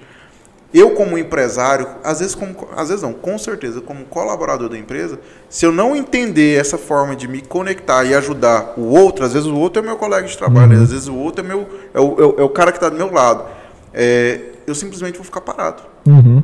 Eu Ó, não adianta, eu não, eu não passo pro próximo Eu passo. lembrando aqui de um passo assim que assim foi importante, que o Kelvin, a primeira reunião do Kelvin que ele fez comigo, a primeira assim, tipo a primeira da agregar negócio, De negócios. Da, da nossa empresa, né? Primeiro que ele estava muito nervoso e segundo que ele cometeu uma falha assim muito grande. A gente só fechou o negócio com essa empresa porque eu, eu era sócio dessa outra empresa também, né? Provável. Não, não, É, o não sei, não, era não, legal. é- era, era um negócio que o, acho que, assim, já Mas deixa tava eu no negócio, falha, já tava acontecendo falha. Cara, o negócio, era né? dois sócios. Hum. O Kelvin só conversou com um. Ah, não, esquece. Cara, o Kelvin só come- conversou com um aqui, papapá, de Ele fechou, é ele fechou com o Lucas, mas com o Patrick que tava do lado, cara, foi muito chato o Kelvin. Patrick falou assim, cara, esse cara nem olhou pra mim, o que, que esse cara tá falando? Se sente Eu subestimado. levantei, eu automaticamente levantei a barreira do cara. Se sente subestimado. Então eu sempre falo para as pessoas que estão comigo, cara, comunicação, regra número um, olhe nos olhos. É. Se a conversa tá agradável, olhe nos olhos. Se ela estiver desagradável, olhe nos olhos. Porque isso vai te trazer uma conexão. A pessoa vai entender, a pessoa vai conectar contigo. Tiago, você já fez coach? Tiago, você já fez curso? Cara, Deus me deu essa condição de visualizar esse tipo de coisa. E a experiência de fazer também, porque. E dar errado e depois desde os 18, modelar 19 no e isso aí então e também assim ter do meu lado grandes mestres pastor Salmo né de A Omar maior escola do mundo é a prática. Sim, Exatamente. Só eu- você praticou muito. é e aí eu vi grandes mestres do meu lado né Tô pastor Salmo ainda, mas não Omar dá pra esquecer que ele tem 25 anos, cara. 23, 25. 25. É muito novo. é e com essa idade foi responsável de me trazer as pessoas falam ah mas o Thiago tem não com essa idade menos né 18 19 anos ele foi responsável por trazer uma visão de negócio, É, não, plano de fudido, negócio, cara, tá fudido, louco, um modelo de negócio que eu não conhecia, financeiro e estratégico. Principalmente porque você é um cara mais é, organizacional, metódico, Metódico, total. planilha. Então é outra história, velho. Você, cara, esse aí é. Esse erro aí que você citou tem profissional de venda, corretor, corretor de seguro, que é comunicativo, que é bom. que Não, e como que o. Kelvin corrigiu isso? Fazendo 10, 15, 20 reuniões em um mês. Foi o que nós Não, fizemos. é, né? é, a gente aprendeu, eu lembro o Thiago foi num Porque ele curso. já sabia disso. Não, era só é, a prática. O Thiago foi num curso lá em São Paulo. E aí ele falou assim: "Não, cara, tem isso aqui". Ele mandou uma foto pra mim. Aí o cara um curso com um contador que faz processo de venda. Aí eu entrei no YouTube, cacei, eu achei uma palestra do cara de três horas do cara. Gilberto. Exatamente, o, cara, o Thiago ficou puto, falou assim, cara, Eu você paguei o curso que eu aí no pagou- eu, YouTube." paguei- eu tive que viajar pra São Paulo pra pagar o curso pra você fazer o curso de graça na sua Mas casa. é diferente. Mas é o interesse também. Não, cara, é, é, não. não, é network. É, pra é, É diferente. é, aí, beleza, eu cheguei lá, aprendi, eu falei assim, beleza, aí vamos executar o processo. Em um mês a gente fez 50 reuniões de venda. foi. Nossa. Foi, cara. Aí eu falei assim. Aí ele eu já tinha ficou melhor de vendas que eu. Não, eu tinha, eu tinha, eu tenho, sempre tive a facilidade de vender mais caro. É, Vender pelo preço melhor. é Negociar também, mas. negociar melhor. Mais valor. eu tenho mais facilidade que o Thiago nesse ponto. Eu sou muito emocional. Agora eu tenho mais, eu tinha, eu tenho uma dificuldade de conexão. Tinha. Ponte de melhoria. E aí, é ponto de melhoria, É isso. ponto de negociação. aqui.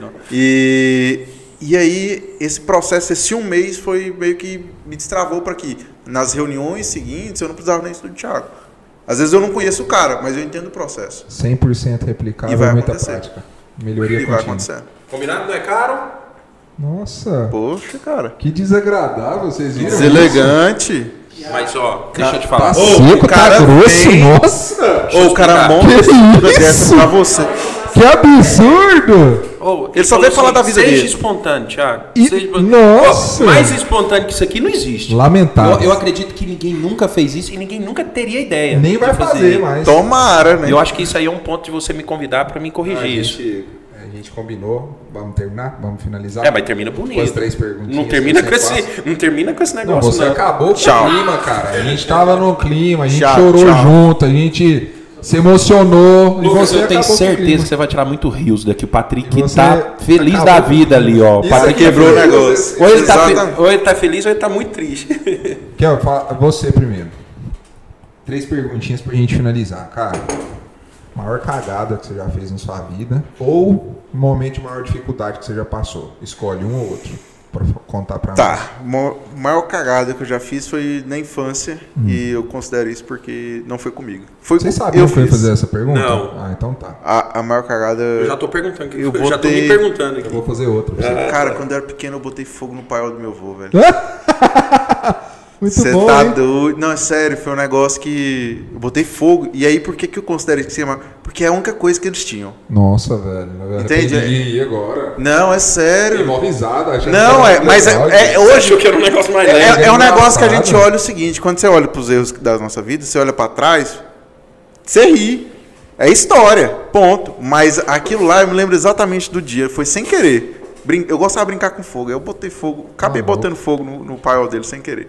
É, isso, isso foi marcante pra mim. Por quê? Porque eu, eles tiveram que reconstruir aquilo tudo de novo e era algo que, na fazenda, um negócio muito simples, era um do- uma das onde estava tudo guardado para alimentar os animais. Então eles passaram a dificuldade danada naquele período. Então foi a maior cagada que eu, que eu cometi até agora. Beleza. O que Você considera a maior conquista de sua vida?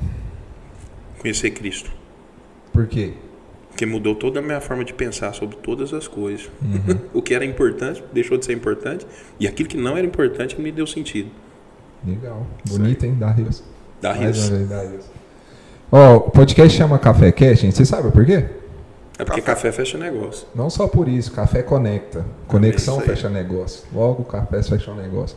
Café conecta, a gente fica informal, é gostoso, né? E aí eu gosto de fazer a seguinte pergunta para você primeiro. É, se você pudesse Agora deu uma escolher- tremida, sabia, É, Lucas? Não sei? Dá um porquê. frio, né, da Super tranquilo o podcast todo, mas agora parece que falou esse negócio. Cara, o que, que eu vou ter que responder, velho? Mas se você pudesse escolher uma pessoa, cara, viva, morta, quem você quiser, enfim, pra você tomar um café para se conectar com essa pessoa, quem você escolheria e por que essa pessoa? Cara, eu já me perguntei isso e teria duas pessoas. A- eu, vou, eu não vou selecionar a Cristo porque é, é- é outra história, é outro nível. Mas o Michael Jordan é um dos caras que eu gostaria de sentar com ele e aprender. Pois é, eu Não. nunca imaginei. Eu pensei que ele ia falar Falcone. Não, sabe por Eu achei que ele ia falar E eu- Falcone. e- e- não, mas eu vou te falar por que não do Falcone. É, Eu e porque, melhor que o Falcone. Não, porque o Michael Jordan é o seguinte. é, ano passado eu, eu- saiu no seriado Netflix, eu fui ver sobre a vida do cara e eu vi. O cara ele tem. Ele, eu tenho muito a aprender com ele, porque ele, ele, tem- ele tem muitas coisas que eu não tenho. Então isso é o principal ponto que eu queria de fato sentar e conversar com o cara, ter conexão com o cara para aprender aquilo que eu não tenho. O Falcone é uma inspiração, mas ele tem muitas das coisas que eu tenho. Eu tenho muitas coisas que ele tem, na verdade. Né? Falcone é um dos maiores consultores que existe no Brasil. Então, ele é inspiração para a profissão. Entendi. Mas se eu falar assim, cara, com quem que eu aprenderia muito mais? Eu acredito que seria com, uma- com o Jordan, por quê? Porque ele, ele tem uma questão de determinação muito grande. E, cara, e, e de esporte, de longe, eu- na- minha percepção, ele é o atleta mais destacado em todos os esportes, que eu, pelo menos, que eu já vi. É porque você não viu o Romário jogar, cara. Não, é, por- é- é no sentido seguinte, o cara virou um ícone do, do negócio dele. E não só Não é só quem e admira o assim, esporte, né? É um cara que, por exemplo, entrou lá no time dele lá, tá- nada funcionava. História. Ele ressurgiu o time. Exatamente. Só existe um outro atleta aí que, que tá fazendo isso lá, só que é no futebol americano lá dos Estados Unidos. Massa. né? Você, meu amigo. Cara, Silvio Santos. Vocês podem achar certo ou não. Você acha não, que- não tem certo errado. O café é seu. Cara, o Silvio Santos, eu queria tomar um cafezinho, mas não não só pelo que a gente vê na, na, na, na- na televisão, mas por algumas palestras, pequenas palestras, alguns pensamentos que eu vi, assim, pequenos, pequenos, e por pela relação que ele tem com a família dele, Legal. entendeu? E os ensinamentos judeus e tal. Eu te- queria bater um papo com ele e tentar modelar ele, muita Legal. coisa. Eu acho que ele é um cara a ser modelado. Massa. Show, fala aí onde a galera encontra vocês, quais são os dois arrobas. É, E fala inclusive do Soulcast se você quiser, né? Importante. Importante essa parte. É, o arroba é Kelvin Soares e lá não estou fazendo conteúdo, parei, mas vou voltar a fazer. E Mas cê- cê é só se você quiser, não é? não, Não é é, um projeto, né? é um processo. Legal. E, e eu acredito que é o seguinte, quando, quando eu for- o Thiago vai falar da, da, da Souza, acompanhe, gente, o Soulcast. Está sendo um projeto muito bacana e tem outros projetos que a gente vai startar de novo agora em agosto para Legal. frente. Me convida. É isso aí, o nosso. Ó, quer encontrar uma contabilidade disruptiva, uma contabilidade diferente, tem cara de agência de marketing, tem cara de um monte de coisa, menos contabilidade. Massa. Quando você chegar lá, você vai falar, mas eu vim no escritório de contabilidade. Uma sim, plataforma você de negócio. Você descobriu que você veio numa plataforma de negócio. Então é arroba souza com legal. z ponto assessoria Assessoria ponto contábil, né? Ou então você vai lá nos stories do, do Lucas, que ele sempre tá marcando a gente lá agora. Eu fiz um collab com ele agora. Quer um. Opinião a gente não fica dando, né? Porque é chato. Mas quer Você uma dica falar. sincera, feedback sincero? Ou eu criaria um arroba mais simples. Sabe o que, que acontece? Você sabia que se eu fosse abrir a empresa hoje, eu não abriria com o nome Souza? Não, ele está falando do ponto assessoria. É, ponto, não, não é tá? mudar o nome da empresa. Mas tem não. como mudar? Tem, Não é? tem. Tem. Eu, eu procuraria um arroba mais simples, Curto. tá bem complexo. Na É minha porque visão. isso tá muito difícil. É muito... Mas eu, é porque eu achei que não E tinha. até pra barra de, de encontrar é mais difícil, então eu, eu mudaria. E o projeto Soulcast é um negócio a longo prazo, correto? Sim, Correto. Podcast, na minha visão, é uma nova empresa, é um novo negócio. Então. desmembrar, né? Eu pensei, eu tô com ciúme. Não, eu. Amigo, né? Nós viramos amigo. É, amigo é chato. Sem chance, sem chance É. de não ser. Eu faria, tá? Show. Mentoria gratuita. Você tem muita coisa para entregar, você. né, eu falo com você porque você está distribuindo conteúdo, você decidiu fazer isso. Então, o arroba menor para você é por causa disso, porque eu acredito que se você persistir e continuar, você vai ser muito grande, porque você é um cara do bem, é um cara e bom no que faz e tem muita história boa para contar. É, inclusive, fiquei muito feliz de vocês estarem aqui, então por isso arroba menor. E o podcast é um novo negócio, cara, uma nova empresa. Empresa tem É que eu acho que a nos próximos dela, 12 chancela meses, muita gente vai entender que força que ele vai ter, né? É. 12 meses. É, tem que 12 dar prazo, É, tem que dar prazo. Constância e tal. Ele já tá acontecendo, mas Se agora. for pra, é, assim, mas... Não, e eu- é, uma- é algo que eu já tava pensando, mas eu achei que não era possível. Não, é E possível. a gente tem o grupo ASUS, que é Souza ao contrário. Massa, massa. É um acrônimo. Gostei, hein? Entendeu? Bacana. Gente, gratidão enorme por terem vindo Que na sexta-feira. Perdão, tá? Atrapalhar o Tirando seu eu de um horário. churrasco. cara. Me tirando de um churrasco. Gratidão enorme. Foi um prazer estar com vocês. Você que está ao vivo aí ainda? Tem Lucas. gente aí? Lucas, Ah. Galera. Tem pergunta, o pessoal pô? me viu chorando? Alguém tem pergunta pro, Se pros tiver. meninos, pô? Eu tinha que ter ficado com o celular aqui, ó. Ó, tem o Agnaldo Filho Farias falou. O Agnaldo que acompanha a gente lá, cara. não? Situação da pandemia que vieram para agregar sempre. Tudo tem seu lado positivo. Ó. Bacana, valeu, Agnaldo. Bacana. Se inscrevam aí no Café Cast, manda um comentário, compartilha, tamo junto e até o próximo. É isso Até mais, gente.